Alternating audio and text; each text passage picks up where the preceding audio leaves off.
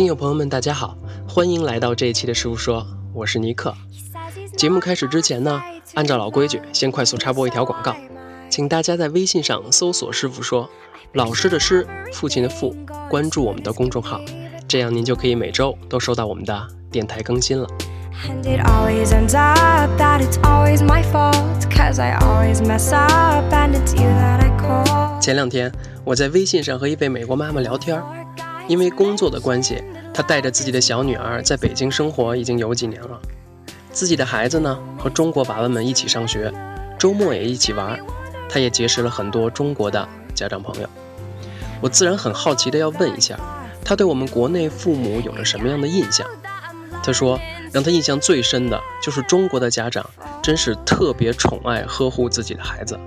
但是通常不喜欢给孩子选择的机会，所以我们今天节目的题目就是巧妙的选择题。我把这位美国妈妈的观点整理出来，希望对国内的朋友们能有一些参考价值。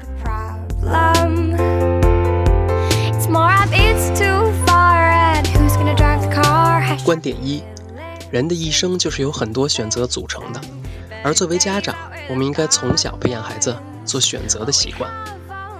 其实想想看，这句话不无道理。在成人世界里，从我们十八岁开始，我们就在做着各种各样的选择：要不要上大学？上大学学什么专业？毕业后想找什么样的工作？个人生活、恋爱、婚姻、职业规划，包括我们去餐馆吃饭时候点菜，去商场购物，周末看什么电影，大大小小，我们无时无刻不在做出各种各样的选择。从这个意义上来说，做选择可以说是我们生活中最基本、最原始的单元了。这位美国妈妈说，每当她在餐馆里看见一个中国孩子，左边是姥姥，右边是妈妈，在孩子不情愿的时候，还一人一口硬往孩子嘴里喂饭的时候，总是觉得很震惊。中国的父母太喜欢从小就一切都为孩子安排好。而剥夺了他们做选择的权利，这和什么宠爱啊、溺爱或是家庭民主没有什么关系，是太多家长根本就没有把做选择作为一项生活和思维技能，从小就训练孩子。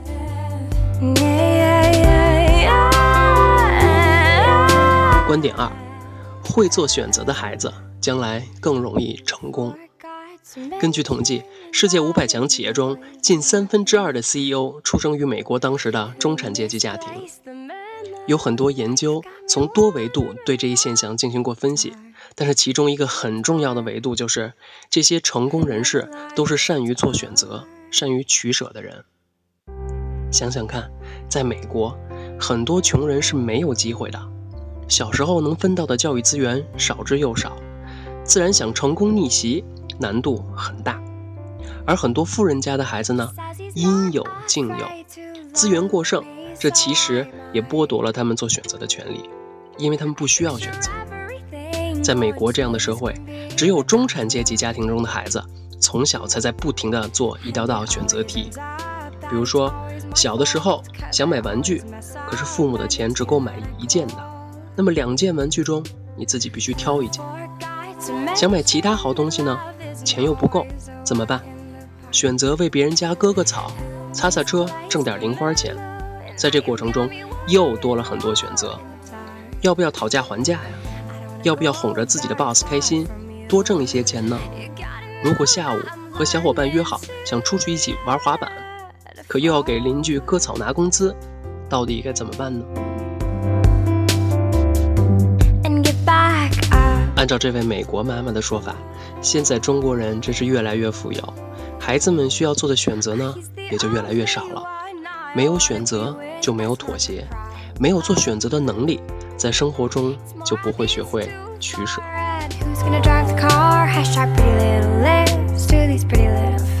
观点三：教孩子做选择远胜于说教。在孩子的成长过程中，难免会形成一些坏习惯、坏毛病。比如不爱吃正餐，爱吃零食，喜欢长时间看电视等等。很多家长选择用说教的方式来对应，但其实这么做效果不见得理想。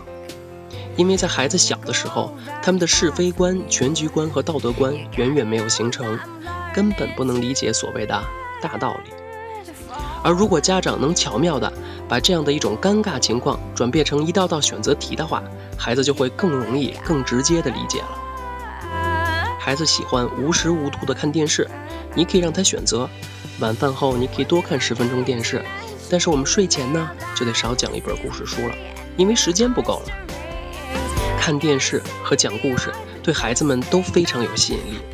如果你抛出这样一道选择题，他自己就会开始学习什么叫所谓最初级的理性思考，怎样根据自己此时此刻的心情和情绪来做取舍，以及当鱼和熊掌两者不能兼得的情况下，做出一个选择的意义或者说是后果等等。孩子每做一个这样的选择的时候，小脑袋里边都会初级的懵懂着思考着这样的问题。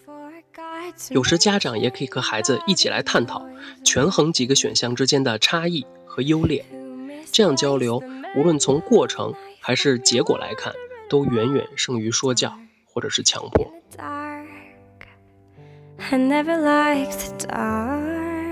等孩子慢慢大了，选择题的难度和数量也会慢慢提升，但是道理还是一样的。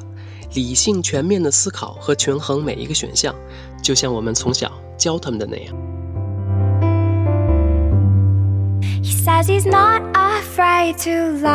观点四：让孩子选择意味着对孩子的尊重。这点其实就不难理解了。给孩子选择的机会，这种行为本身就是莫大的尊重。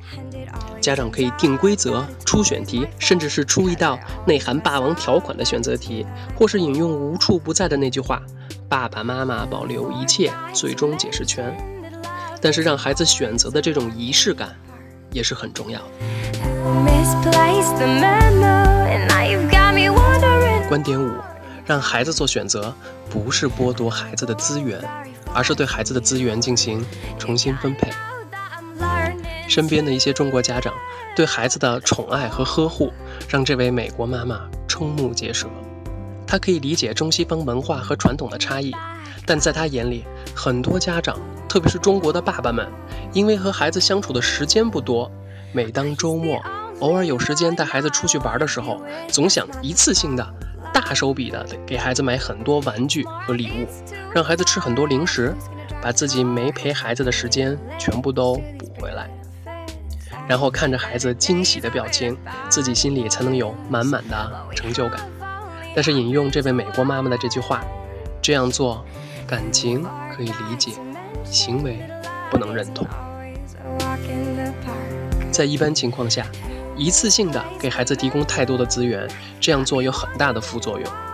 家长自己心里很兴奋、很满足，但是这么做一次，后患无穷。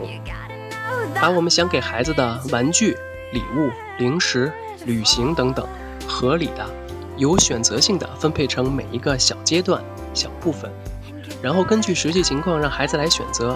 领取这些家长精心准备的资源，这样做才是最理性、最明智。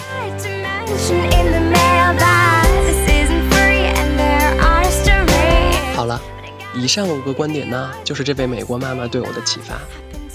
做选择是我们生活和工作中最基本的行为，让孩子从小在点点滴滴的小事上开始学会做选择，学会取舍，养成这样的习惯。同时呢，也可以解决很多令家长头疼的各种历史性的坏毛病和不太好的行为或者是性格。而我们作为家长，需要做的事情呢，就是如何学会巧妙的、理性的将孩子生活中的点滴变成一个个具有选择性的场景，为他们编出一道道巧妙的选择题。好了。以上就是这一期的师傅说，请不要忘记关注我们的微信公众号，订阅我们的电台。我是尼克，我们下周再见。